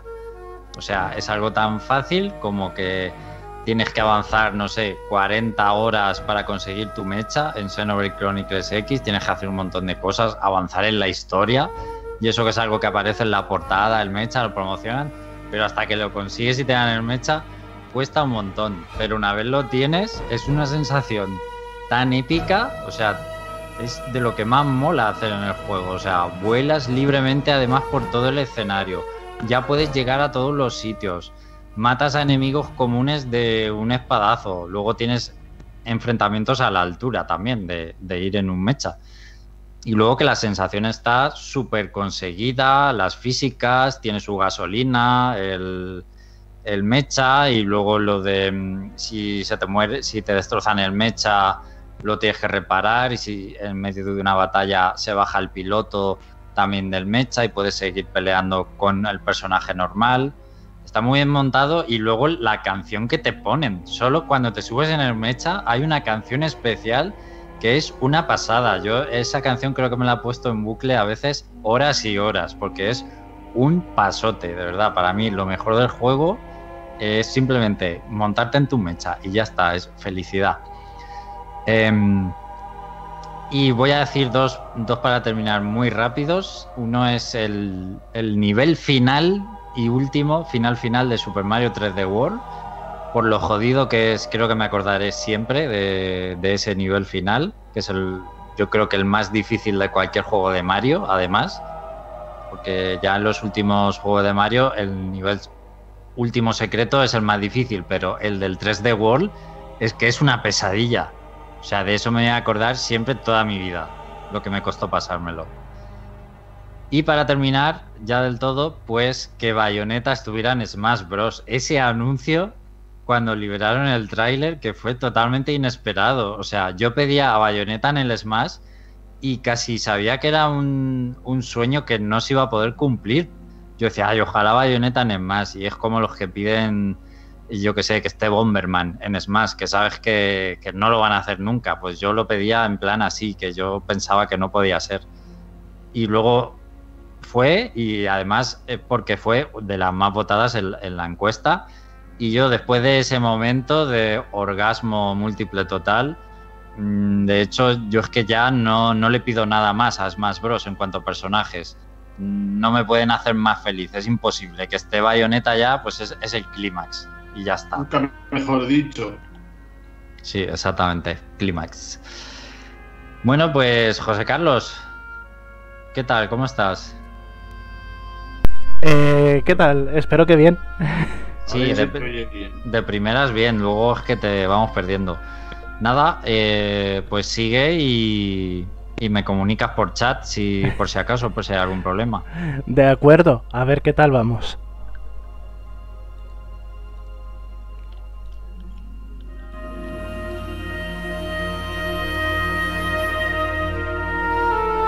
Sí, José. Sí, espera un segundo, déjame poner la ah. intro de Flarum Noticias. Ah, ah pero. ¿O no, o no querías poner Flarum Noticias aún? no, pensaba que ibas a, a decir algún juego más. Ah, pues espérate, que ya no me acuerdo cuál te he dicho. Tengo una memoria de chorlito. Estaba con Skyrim, ¿no? No, estaba con Team Fortress. Team Fortress, Skyrim y había dicho otro más, que ya no me acuerdo cuál dije. Ah, sí, Crash, Team Racing. Sí, sí, sí, cierto. En Crash Team Racing. Team Racing y con eso terminamos. Y con eso terminamos, vale. Los, los momentos.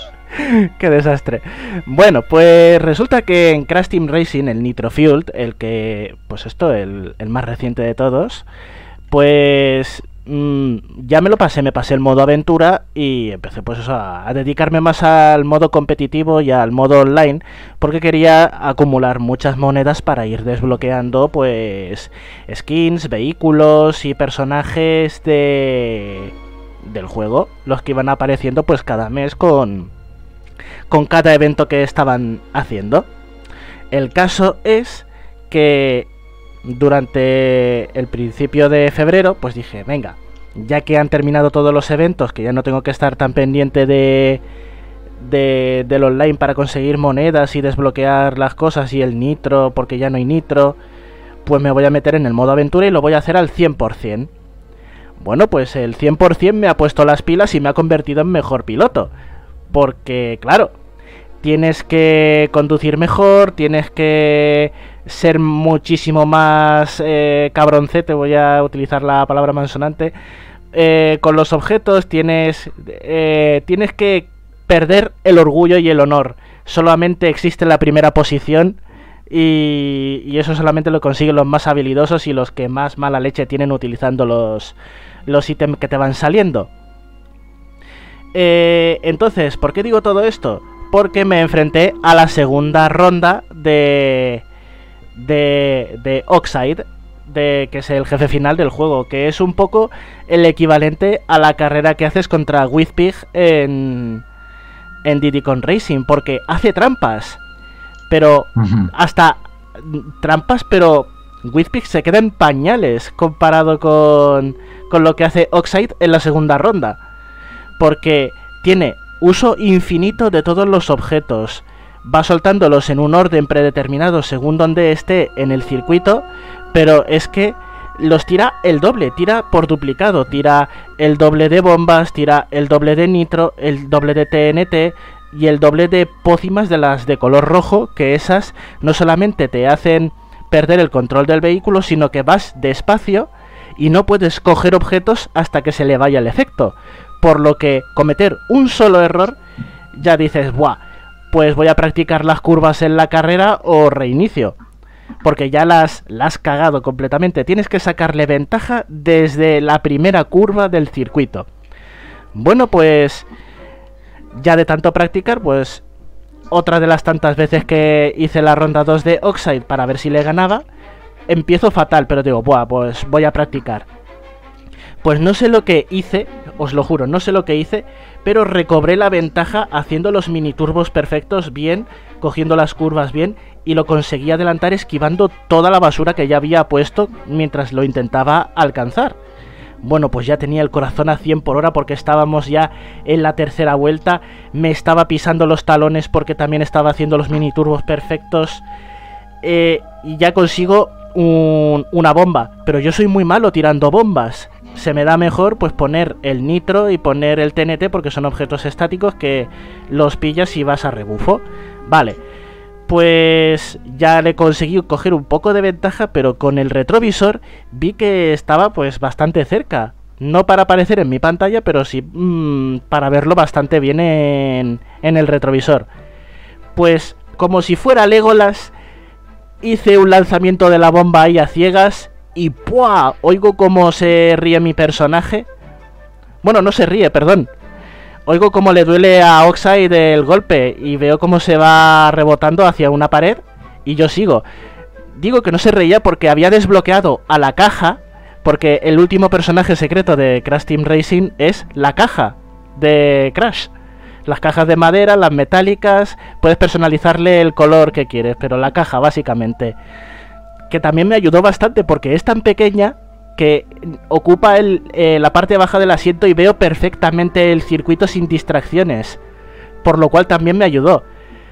Así que, entre que era una carrera realmente encarnizada, que me puso a prueba más que el online, con la dificultad añadida de que hacía trampas el personaje, y además de que estaba utilizando el último personaje secreto desbloqueable, y gané, llegué pero de sobra, que fue lo más emocionante porque llegué tranquilo al final del circuito, después de los nervios que tenía a mitad de la, de la tercera vuelta, en cuanto le di con esa bomba, dije, ya he ganado. Porque como los objetos estaban despejados, ya no había nada de obstáculo, solamente tenía que conducir bien como si fuera una contrarreloj. Y llegué tranquilamente, aunque de vez en cuando hacía alguna comprobación de rigor por si se me estaba acercando. Y el mundo fue salvado por la caja, la inanimada caja de carbono, como si fuera de los Simpson y me reí un montón también de eso. Es que mis acontecimientos son realmente graciosos e intensos. Así que nada, ese es mi otro gran recuerdo que es bastante reciente de Crash Team Racing, que me lo he pasado al 100%, que era lo último que me quedaba. Y nada, pues ya está, ya he terminado con, con mis recuerdos. Vale, Eh, ahora te hemos escuchado bien casi todo el rato y luego hacia el final se iba, pero a veces de repente se te escucha muy bien. Es como si movieras el micro o algo, no sé, algo raro debe pasar. Em, vale, antes de pasar a tópico de los videojuegos, pues Izanagi nos cuenta uno de sus momentos favoritos. Eh, a él le desgarró el final de la historia de Black Blue en Central Fiction, eh, cuando Ragnar tiene que sacrificar su propia existencia para que surja un mundo en paz. Dice, el combate final fue devastador, sobre todo con la canción que sonaba de fondo, Stardust Memories. Tuve que repetir el combate porque las lágrimas me cegaban. Jolines. pues nada, José, vamos con eh, tu tópico de los videojuegos de hoy.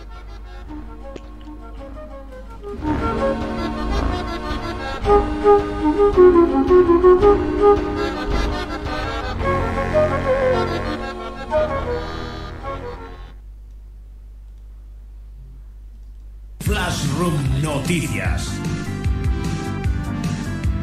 Que nada se nos pase por alto. Las otras noticias. Flashroom Noticias.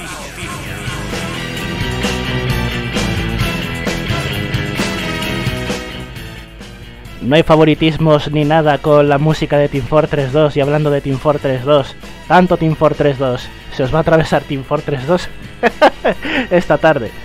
Bueno, pues bienvenidos a Flarum Noticias, no con, las con las otras noticias de los videojuegos, sino con un nuevo tópico, porque la industria, ¿qué sería de la industria si no cayera en los tópicos habituales?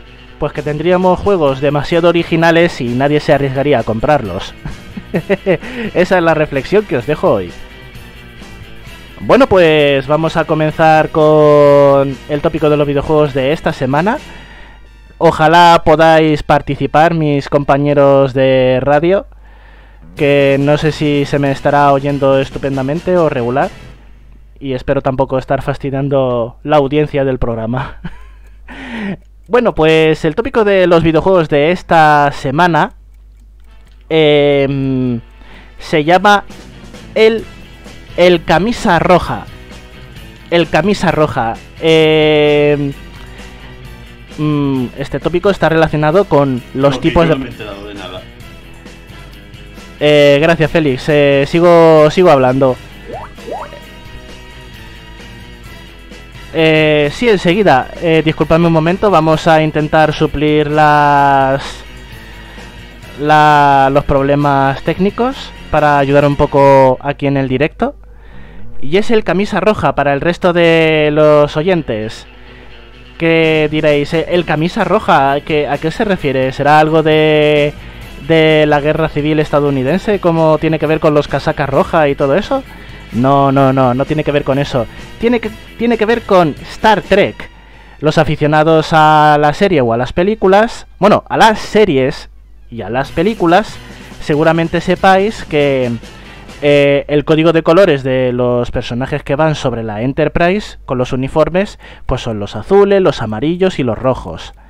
Bueno, pues se supone que los soldados y los exploradores de menor rango utilizan, eh, entre, entre, otros, el color rojo, o sea, entre los distintos tipos de, de tripulantes que hay en la Enterprise.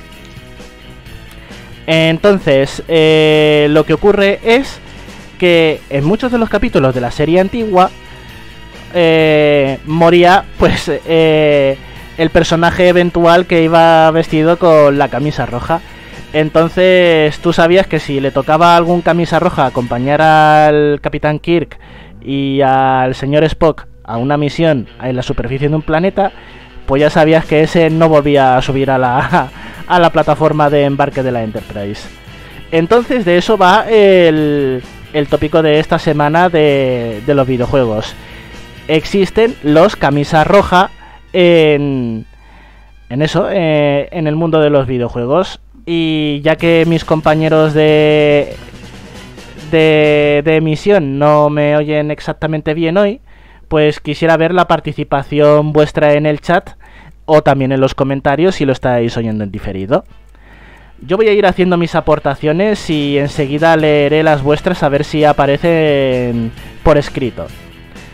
Comenzamos con la primera y es que, por ejemplo, hay muchos camisa roja en los juegos de Fire Emblem. Irónicamente, los camisa roja en Fire Emblem son las unidades de color verde que se encuentran en que se encuentran distribuidas por el mapeado de ciertas misiones. Estas unidades verdes eh, las puedes reclutar en algunas ocasiones para que formen parte de tu equipo o a veces son simplemente unidades neutrales conocidas como los soldados, que son bastante débiles y bastante suprimibles, tanto por los villanos como por los héroes. Eh, por ejemplo, ese es uno. También tenemos camisas rojas en la saga Halo. Ya sabéis, esos soldados que se unen a nosotros temporalmente junto al jefe maestro o los espartanos de Halo Reach. Que sí, sí, están ahí totalmente emocionados. Sí, vamos a darle caña a esos a esos bichos. Se suben ahí al Warthog tan tranquilamente, ahí bien encantados en la torreta o manejando oyendo de copilotos pero a la hora de, la verdad, cuando tiene que venir la oleada de enemigos disparándoles, lanzándoles las granadas pegajosas y de demás tipo de blasters, mueren como si estuvieran hechos de globos de, de globos de feria. Y enseguida los ves ahí muriendo uno a otro rápidamente. Y la única manera de hacerle sobrevivir una mieja es que tú mantengas una posición de defensa en la mayor parte de los casos porque como ya sabemos hay veces que la inteligencia artificial se le va la pinza y comienzan a hacer ahí un Leroy Jenkins como en World of Warcraft y, y ves cómo se comen todas las balas por ti que también puede ser una estrategia bastante válida. Bueno, pues también tenemos, eh, como siempre, Final Fantasy VII, que es un nido de tópicos y mira que nos encanta. Quizás sea por eso, porque es un nido de tópicos. Bueno, pues en Final Fantasy VII, eh, cuando vemos el flashback del reactor Mako cuando es joven y está con Tifa de guía y con Sephiroth que están ahí explorando durante el flashback, eh, les acompañan dos, dos soldados más, dos unidades que están ahí pues supuestamente de escolta de Sephiroth. Hasta que, claro, como todos sabemos, si eres un camisa roja de escolta, pues a Sephiroth se le fue la pinza, derrotó a Cloud, eh, Tifa también tuvo su encontronazo con Sephiroth, y ya ni qué decir de los pobres dos soldados que ni, ni siquiera se dignaron a darles nombre. Bueno, pues también tenemos otro ejemplo, este de mis de mis favoritos porque tiene que ver con World of Warcraft. en World of Warcraft hay muchísimas misiones, evidentemente. Bueno, pues resulta que hay una, una misión en concreto de, las, de los montones que hay en las que te acompañan soldados, unos camisas rojas que evidentemente eh, sabes que van a morir porque forman parte como, como si fueran mascotas de cazador, pero son soldados de a pie que van con sus armas y sus escudos para luchar contigo. Bueno, pues eso, esas no son las misiones de las que quiero hablar. Hay una misión en la que tienes que negociar con un clan orco que no tiene que ver con la horda jugable por nosotros. Y, tienes que acompañar al negociador se supone que el negociador eh, tiene como habilitado el color de que es invulnerable, que no se puede luchar contra él. Hasta que al terminar el diálogo, evidentemente, las, negociaciones fracasan casi al comienzo del diálogo. se había preparado un gran diálogo el negociador que le ayudas tú a preparar. Llegas al jefe de los orcos estos y casi al mismo quedarse quieto para empezar a hablar, lo descabeza. Y entonces tienes tú que luchar contra este orco y escapar del campamento para ya tomar represalias con un grupo más numeroso. Pobres camisas rojas. Eh, no sé si en el chat, a ver, voy a mirar un momento. Eh, pues creo que... Creo que no hay muchas... No, no hay todavía sugerencias de camisas rojas. No sé si es que estoy siendo cogiendo los mejores ejemplos o que vosotros no habéis tenido muy muchas ideas. En fin, también quiero contaros que, por ejemplo, camisas rojas, aunque es un poco tirar un poco de un poco de ahí eh, del hilo para aprovecharme de la circunstancia. En Marvel vs. Capcom 3 sabéis que Frank West, el periodista de Death Rising, eh, lucha pues con los utensilios que tiene a su disposición, pero también puede lanzar eh, zombies como si fuera un arma un arma proyectil. Bueno, pues en este caso también es un ayudante prescindible, aunque no esté alineado con las mismas intenciones que Frank West. También tenemos otro ejemplo, y es que ya que tenemos Team Fortress 2, ay qué cara tengo yo hoy con Team Fortress 2, eh, ya que tenemos eh, de fondo la música del tema principal de Team Fortress 2, en los vídeos, aunque no es un videojuego, no forma parte del videojuego, pero sí de los trailers, eh, ocurre que los camisas, los camisas rojas son azules, son todas las víctimas del equipo rojo, ya que principalmente el Soldier, curiosamente, el Soldier muere en todos los trailers de Team Fortress 2 que se han hecho. Lo podéis comprobar, ya sea porque hay un solo Soldier o muchos clones o forma de robot, da igual. El Soldier azul siempre muere en todos los trailers de Team Fortress 2. Lo podéis comprobar. Es una curiosidad que os dejo por si no tenéis nada que hacer ahora cuando concluya el programa. Y bueno, pues voy a avisar aquí a mis compañeros que no sé si me están oyendo. Así que creo que voy a terminar. No sé si me habrán oído en diferido o, o, por el móvil mis compañeros. Voy a darle un momento de volumen a esto para que no estéis ahí sin escuchar nada.